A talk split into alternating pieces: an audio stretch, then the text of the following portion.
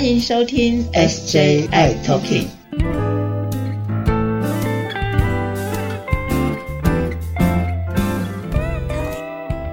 Hello，大家好，欢迎收听今天的 SJI Talking，我是 Jeffrey，我是师姐。哇，师姐，我今天哦，又是一个很很兴奋的一个状态。你最近很兴奋嘞？对，我今天是最近真的兴 最兴奋的 Jeffrey，因为今天心情不错哟，心情很好啊。今天来了一个大来宾啊，这个大来宾听说是个小鲜肉，而且听说好像跟我的名字有一个是同样的诗，对，都姓诗。嗯，那只不过说你是漂亮的师姐。哎呀，谢谢你。对，然后他是帅气的小鲜肉。嗯。这个有认证过，对，那他是谁呢？哇，我们今天邀请的是 SJI Talking 的大来宾呢，是我们大台北地区的哦，台北跟新北市哦，亚东医院的各管师钟玉，我们欢迎，是是，我们欢迎施钟玉。Hello，大家好，我是呃亚东医院的 HIV 各管师，我叫钟玉。今天很开心来到 SJI Talking，跟帕友还有帕友的伴侣，甚至是一起关心 HIV 这个议题的朋友们，来分享一些工作上的经验，然后还有一些我自己平常想要跟大家分享有关 PrEP 的一些想法，或者是说一些知识，告诉大家。OK OK，好，刚刚终于应该有说到了，就是今天我们讨论的主题呀，就是也许在同志当中，或者是怕友当中，或者是怕友的伴侣当中，呃，常常会提到的，就是 PREP 这个药物，到底什么是 PREP 呢？能不能请钟玉跟大家说一下呢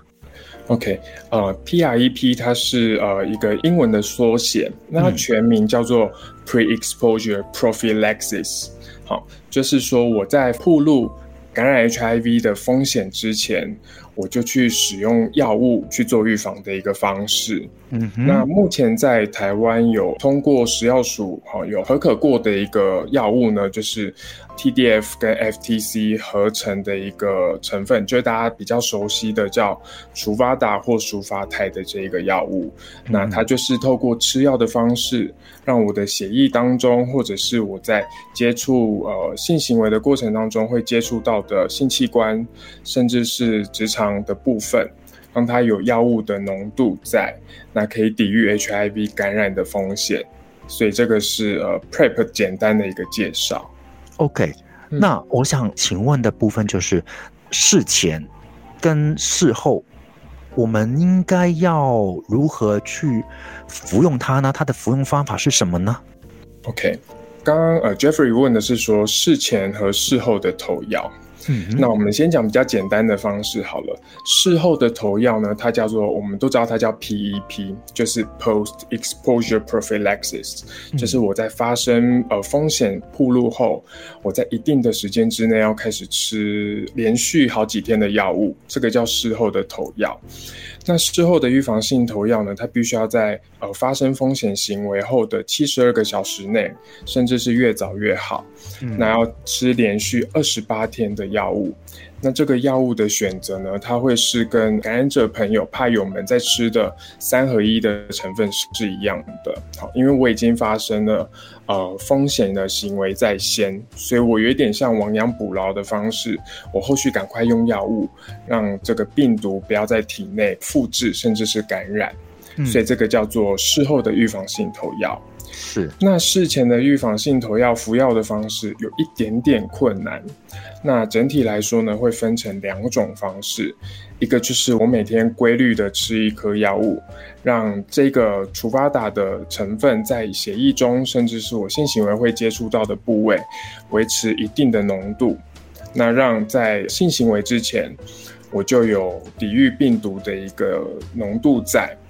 那这是天天吃的方式，也是最简单的。嗯，那另外一种吃法呢，是就过去的研究看起来，在针对男男之间性行为的，就是我是男生，那我跟一个男生发生性行为的情况之下，我可以考虑使用另外一种吃法，就是我在发生性行为前二到二十四小时先吃两颗除发打，那我在发生性行为之后。我会在第一次吃药的时间点往后推二十四以及四十八小时，再各吃一颗药物。这就是我们常听到的 on demand 或者是二一一的这样子的吃法。所以这个是比较简单介绍事前跟事后预防性投药不太一样的服药的方式。对呀，哎，我还听说哈，有时候会遇到，比如说帕尔们的伴侣来，然后呢，他就告诉我说，哦，他以前曾经发生过类似这样的状况，那那他很担心。嗯，那有时候呢，有些怕友们呢，就会说，那你要不要先吃我的药？所以呢，OK 吗？对啊，对呀，这样子是 OK 的吗？终于，你那，你有没有碰过这样子的状态？前一阵子蛮常遇到的哈，那嗯，我想呃，这个就是事后的预防性投药，大概在台湾呃前后大概比较多人开始使用，大概是十年前。甚至是这五六年哈，那有很多人都知道事后的预防性投药，那也因为就是使用的人多，或者是说，呃，我们出去推广、去介绍、去告诉他们怎么样子的一个处方选择，所以他们都会知道说，今天要使用的是感染者正在吃的药物，那我们也偶尔会遇到。那这几年比较没有太大的问题，是因为现在呃 HIV 治疗的药物哈已经没有太多特殊的限制，例如要看看身体的免疫力要够低才能吃的，或者是说吃药之后也比较不容易出现所谓呃严重的副作用，例如过敏啊，或者是说很严重的头晕等等。嗯，那在过去哈遇到这种情况会最担心的是他吃错药物。有些药物就像我刚刚提到的，它会有很严重的过敏反应，甚至严重的话可能会有全身起水泡，甚至死亡的风险。哇，或者是说，对对，有一些呃有少数的呃药物会有这样子的问题。那确实也有看到有朋友在发生性行为后，他拿到的药物就是这一颗。好，所以我那时候在门诊捏了很大一把的冷汗。嗯，我觉得，因为没有经过专业的医师去做处方，所以，呃，这样子的状况在过去我们会比较容易担心，那现在比较少见。对，其实其实也是要呼吁朋友们，就是说，呃，药它毕竟还是药，它是需要经过医师的处方，而不是随便就拿了一颗。它不是什么软便药，它也不是胃药，它是真的是有治疗效果的药。它的确是需要很多注意的事情的。OK，所以就是说，呃，这个药物必须是医生开处方签才办法拿到吗？理论上没有错哈，因为它就是在台湾所谓的处方用药，所以是需要经过专业的医师，甚至是专科的医师。例如，呃，HIV 的药物就会需要由感染科或者是风湿免疫科专科的医师，呃，受过训练的医师来做药物的处方。对，那评估过后才会给感染者朋友。甚至是没有感染到感呃 HIV 的朋友来做事前或事后的预防性投药，所以都会需要经过专业的处方，才有办法去做药物上面的取得。那也会比较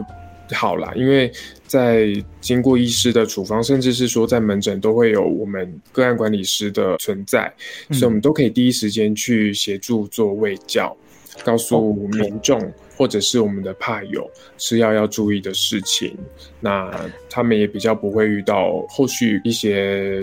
比较严重的状况而找不到人协助处理的问题。的确是，而且最近我听说了，有一些人好像有吃到不知道从哪边买来或是拿到的药，然后来吃。其实这个有点危险哈，因为听说你吃的这个药，你又不清楚、不确定它的成分是什么，你也不确定它是不是合格的药物，所以你吃了它到底效果，万一是不合格的药物，你没有达到保护自己的效果，反而让自己在更危险的状态下。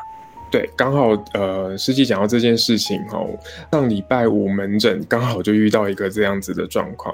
他说性行为前，他的这个呃约炮的对象就拿了一颗蓝色的药物给他吃。嗯哼，好，那刚刚大家如果前面有听到的话，其实需要的时候才使用的方式，事前是要先吃两颗的。好，那他事前只拿到了一颗药物，那结束性行为之后呢？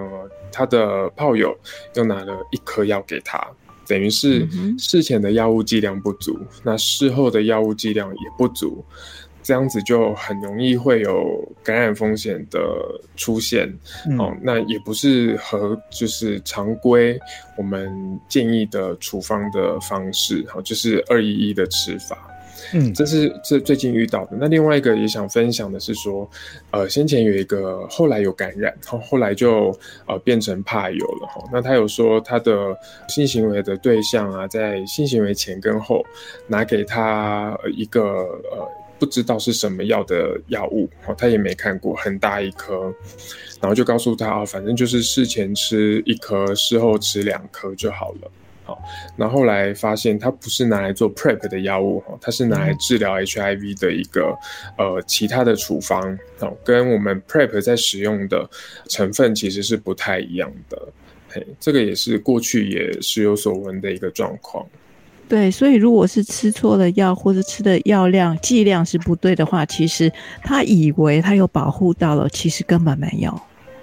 所以这个是呃特别要注意，就是还是提醒朋友们，就是如果你有身边有些朋友，那他们需要做这个，想要做这个预防性投药的话，特别要注意这件事情。我们还是建议到呃有医疗院所的医师来做一个评估而开给你，而且你要好好的听他是怎么样吃，好好的吃才能够达到预防的效果。嗯，没错，就是效果，对预防的效果还是最重要的。好，今天我们先跟钟玉先聊到这里，然后我们下一集再继续跟钟玉聊下一个话题。OK，拜拜，拜拜。